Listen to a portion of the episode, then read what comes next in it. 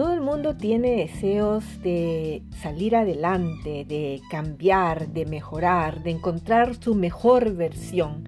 Este programa, eh, Entrena tu mente y cambia tu vida, es un podcast de inspiración y desarrollo personal con Carla Ramos Benningson, desde Suecia para todos los hispanohablantes en el mundo.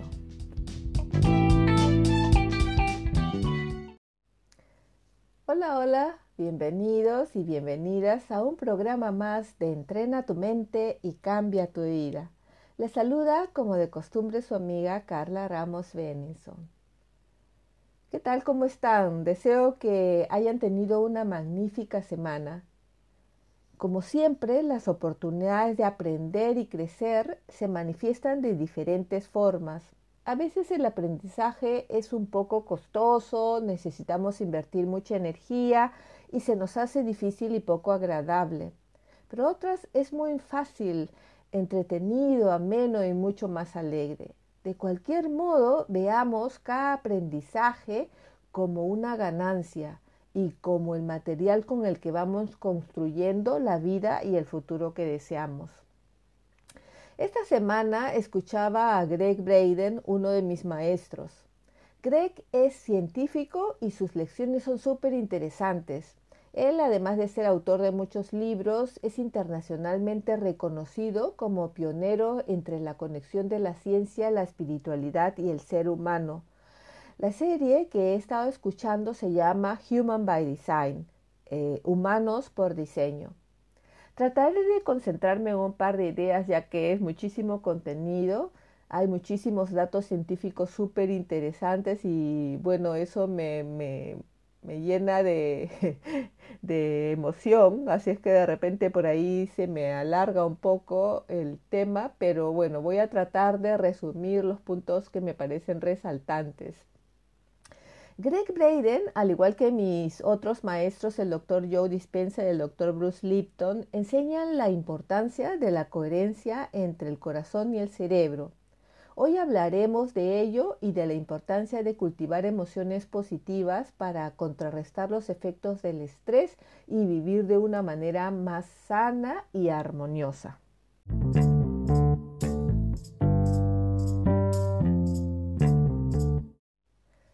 Cuando vivimos en un estado de estrés constante, nuestro centro energético más importante, que es el corazón, entra en incoherencia y ahoga nuestra capacidad de crear.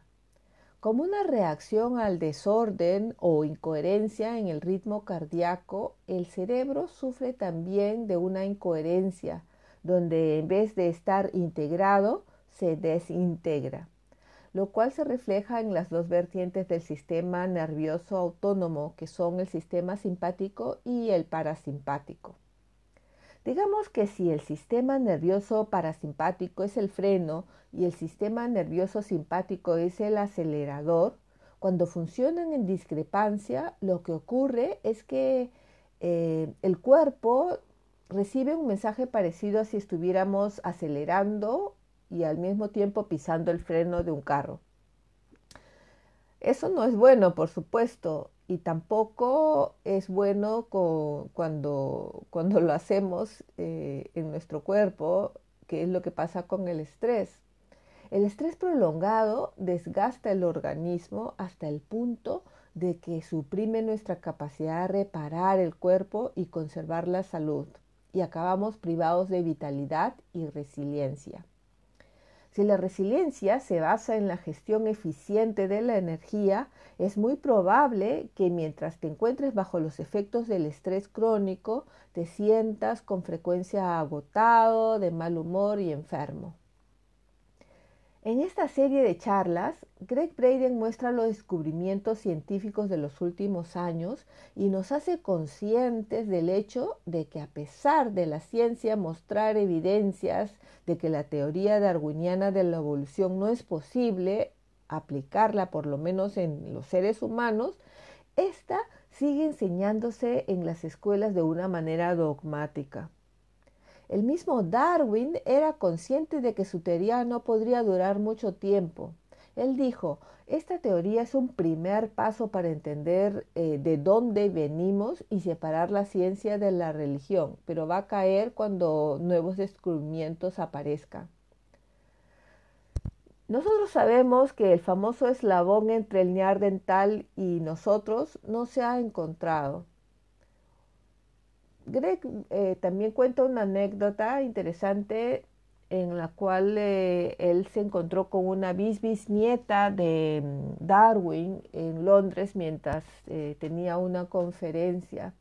Así es que tuvo la oportunidad de conocerla y ella le agradeció su honestidad con respecto a las teorías de su bisabuelo. Y según tengo entendido, Greg está en posición de, documentos, de escritos en las que Darwin afirma esto que ya les he contado antes. La teoría de Darwin de las mutaciones fortuitas que originan nuevas especies es de hecho una realidad, pero en especies muy primitivas. No es posible aplicarla a los seres humanos.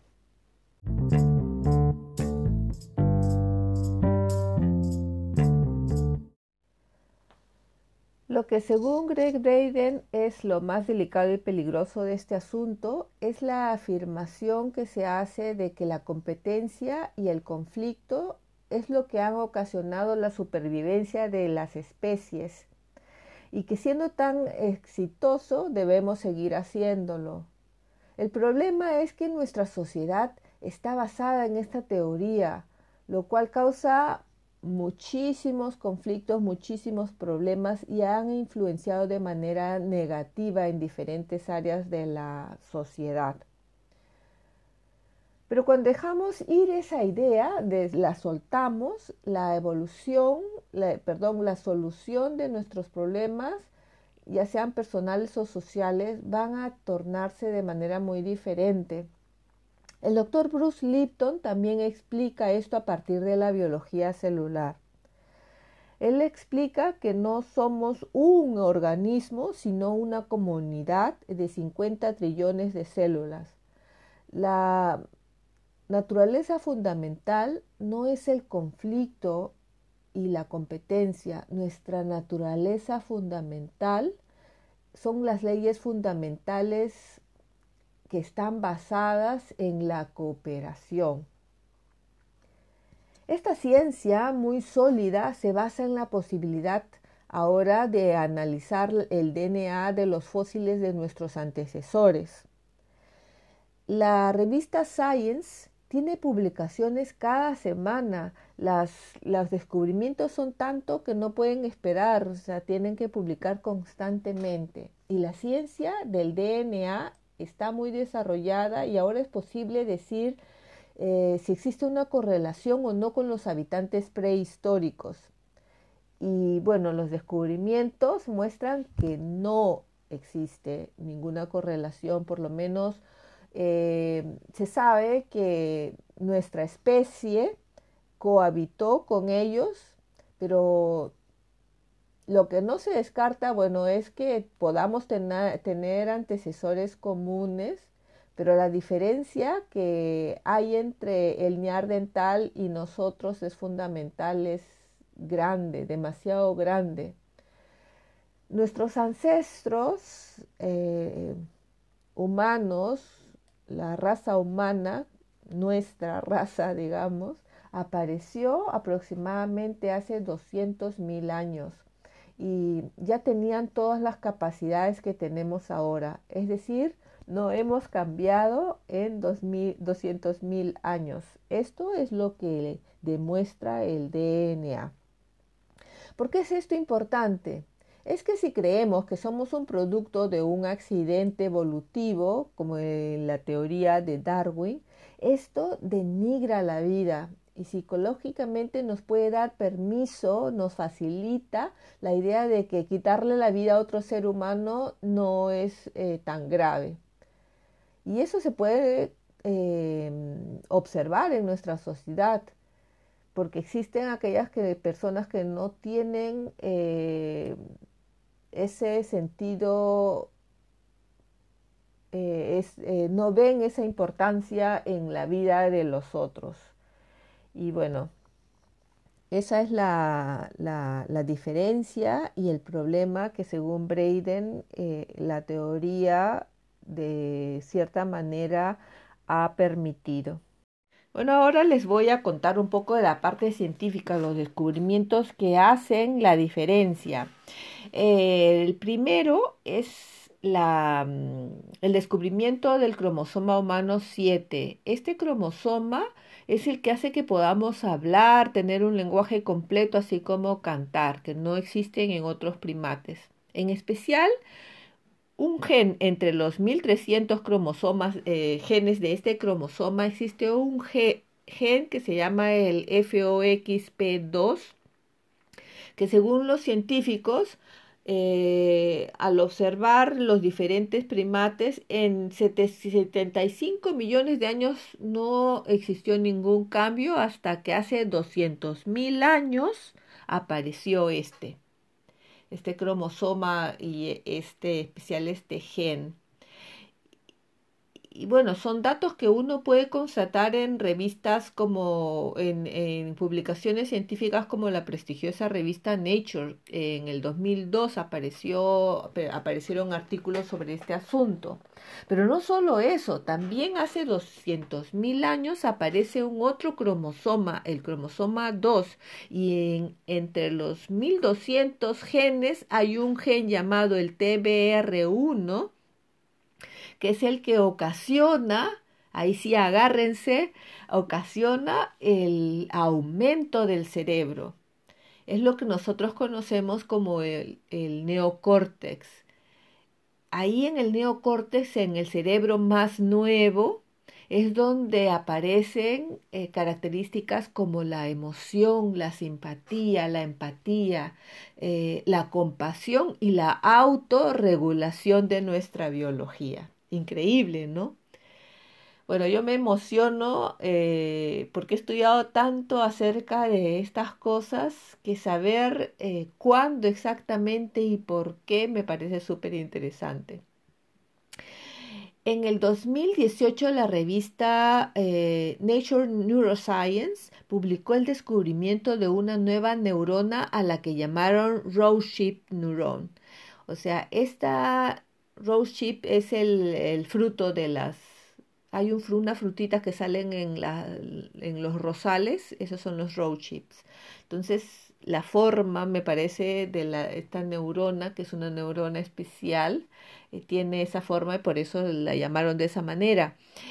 Esta neurona es una neurona inhibitoria y regula la información en el neocórtex en regiones específicas y facilita el estado de conciencia. Han observado también cómo la información sube desde la columna vertebral y cómo afecta los diferentes circuitos neurológicos. Es súper interesante porque ellos eh, actualmente la ciencia puede escanear en el cerebro en vivo fotografiar y observar los diferentes cambios, no solamente, no, no son cambios del tejido, sino de los caminos, digamos, de la energía, cómo la energía se distribuye en el cerebro y cómo se procesa todas esas cosas. Es súper interesante. Bueno, hay muchísimo más, pero si les interesan, hagan una búsqueda en Google. ¿Por qué es esto importante? Es porque si sabemos cómo funciona eh, este proceso, entonces podemos em, descubrir los diferentes potenciales que es posible despertar en nuestra vida.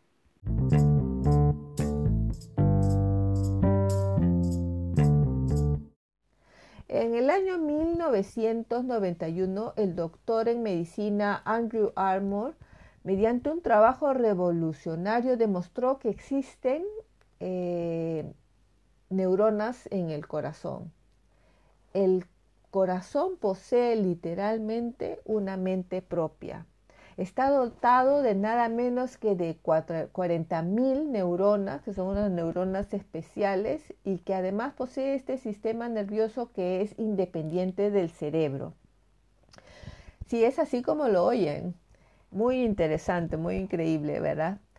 El término técnico acuñado para este sistema es el sistema nervioso intrínseco cardíaco, más conocido como el corazón del cerebro.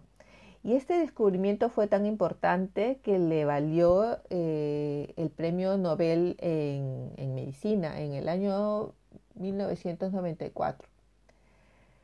Y bueno, se ha eh, también creado un nuevo campo científico llamado la neurocardiología. El corazón y el cerebro están conectados a través de, vías eferentes, que son descendentes, y vías aferentes, que son ascendentes. Pero están conectados constantemente y el 90% de las fibras nerviosas que los conectan ascienden, es decir, son aferentes, van del corazón al cerebro. Y esto es importante, ¿por qué? Ya lo vamos a ver.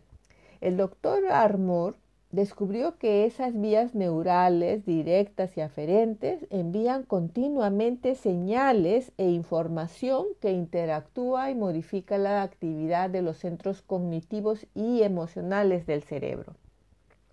Esto significa que esas señales que van del corazón al cerebro recorren el nervio vago, continúan directamente hasta el tálamo que sincroniza la actividad cortical como pensar, percibir y entender el lenguaje.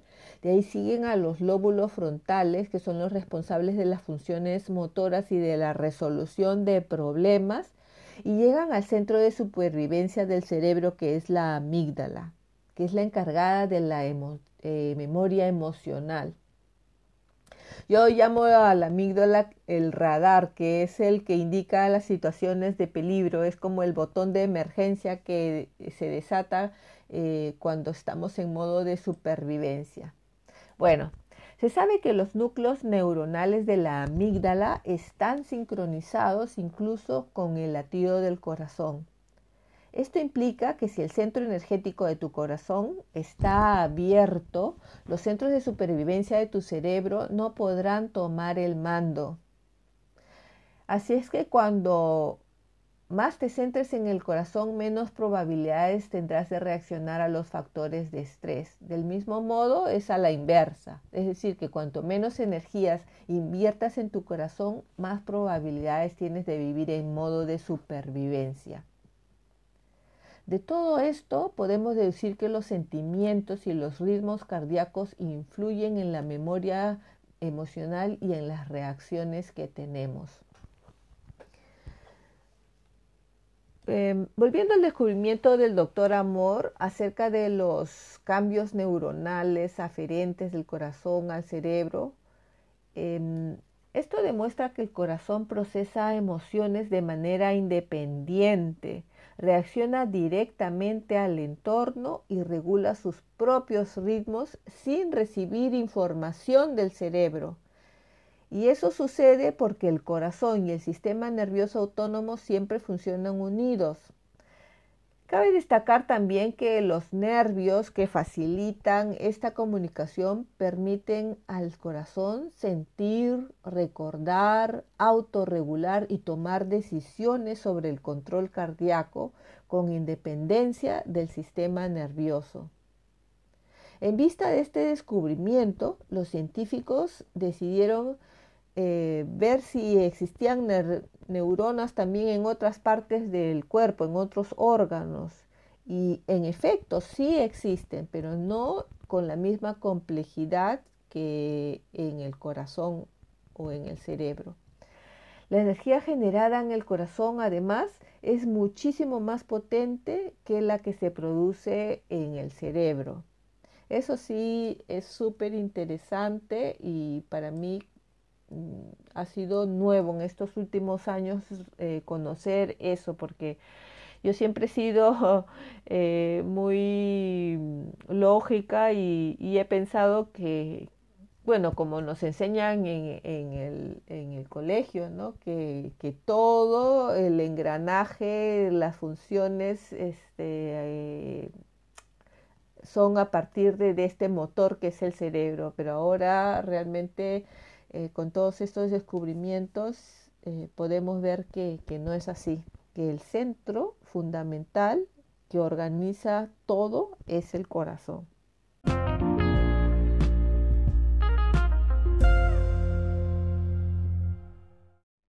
Bien, simplificando, las emociones y los sentimientos que se originan en el corazón ejercen una gran influencia en nuestra manera de pensar, de procesar información, de sentir y comprender el mundo y el lugar que ocupamos en él.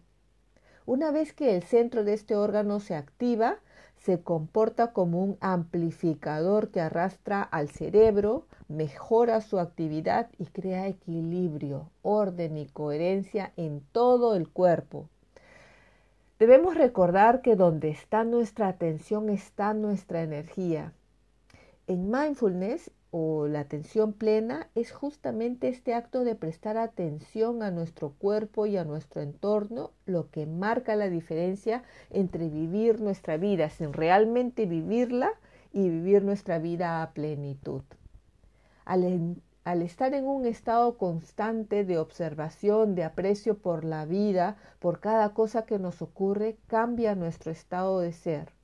Eso es lo que llamamos meditación lo interesante es que no solamente cambia nuestro estado personal único, sino que todo a nuestro alrededor también se modifica, cambia, porque esa energía que nosotros este, emitimos también va a, de alguna manera, eh, ¿cómo se dice?, mm, afectar eh, a nuestro alrededor y eso también se ha medido con instrumentos eh, científicos. No siempre es necesario apartarse de todo, como recluirse en una cueva, en un monasterio en el desierto para poder meditar. Yo diría que es beneficioso tener la oportunidad de hacerlo alguna vez, de vez en cuando, pero es súper importante darse la oportunidad de hacerlo aún viviendo en el día a día, con todos los desafíos de la vida cotidiana, con todos los desafíos que se nos presentan. Y bueno, ya hemos visto lo importante que es lo que sucede en el corazón y cómo el corazón, que es el director de orquesta en esta maravillosa maquinaria que que es nuestro cuerpo, es una orquesta filarmónica maravillosa, es importante cultivarlo. Yo siempre les recuerdo algo que considero crucial para nuestra supervivencia y aún más para poder vivir una vida abundante o en plenitud, y es el amor. Es la forma como cultivamos eh, este centro maravilloso el amor, la compasión, actos como, eh, no actos, sino emociones alturadas como estas y como la gratitud también. Eh, eso nos ayuda a abrir, este, a potenciar este campo, este, este centro. El amor por nosotros mismos y hacia los otros, el amor por la vida. Mi propuesta hoy día es que se tomen unos minutos cada día para concentrarse en esta zona energética que es su corazón. No necesitan ser muchos minutos, con tres minutos, que pueden empezar con tres minutos, eso va a hacer una gran diferencia. Tal vez con el tiempo puedan aumentar y desear realmente aumentar porque van a notar los cambios que van a ocasionar, que esto va a ocasionar en sus vidas. Cuando lo hagan no tienen que imaginarse nada, simplemente dirigir su atención a ese centro y sentir. O sea, son, este es el proceso que en el HeartMath Institute han, desarrollado y que se utilizan en instituciones como por ejemplo los, los, este, los militares eh, en Estados Unidos y bueno, otras instituciones importantes con las que ellos trabajan.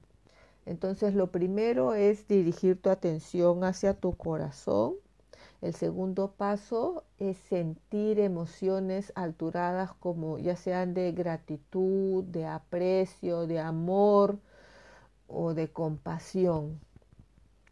Siente esa emoción y pon toda tu atención en eso. Si es tu caso y piensas, no, no sé cómo es eh, hacerlo, cómo ser libre, cómo se siente sentirse completo, tener plenitud, eh, ponte a pensar cómo se sentiría. Sobre todo eh, en algún momento de tu vida seguramente que has sentido, te has sentido agradecido, agradecida por algo, has sentido esa emoción inmensa de agradecimiento o de amor. Evoca esa emoción porque tu, tu, cerebro ahí te va a ayudar, te va a permitir em, recordar y tu recuerdo, o sea, el recuerdo emocional, lo vas a poder apreciar también en el cuerpo. Entonces, em, esto, si lo haces continuamente, yo estoy segura que va a hacer muchos cambios en tu vida y lo vas a, lo vas a empezar a sentir casi de inmediato.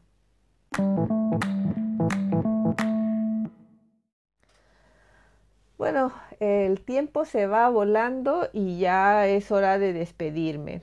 Antes de despedirme, quisiera eh, hacer un poco de promoción para los libros que tengo acerca de mindfulness. Son guías prácticas para mm, ayudar a padres de familia a ayudar a sus hijos. Es mindfulness para niños y mindfulness para padres o para adultos, el cual eh, también doy algunos, algunos em, tips para los, las personas que desean eh, aplicar esto de, del mindfulness en el día a día.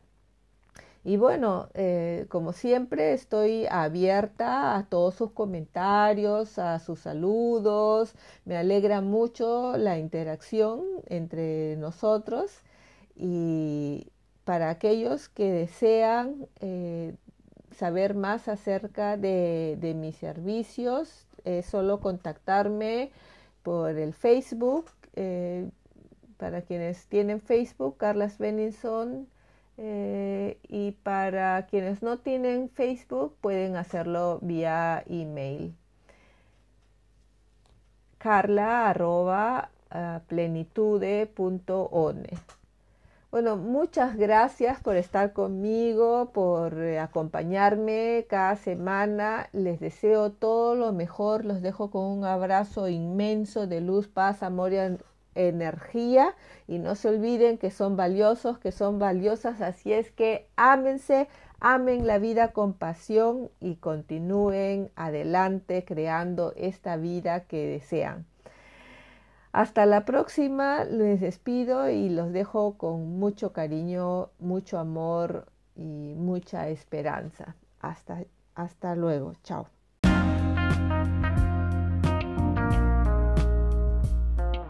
Este fue un episodio más de Entrena tu mente y cambia tu vida con Carla Ramos Beninson, creativa, renovada y supernatural. Hasta la próxima semana.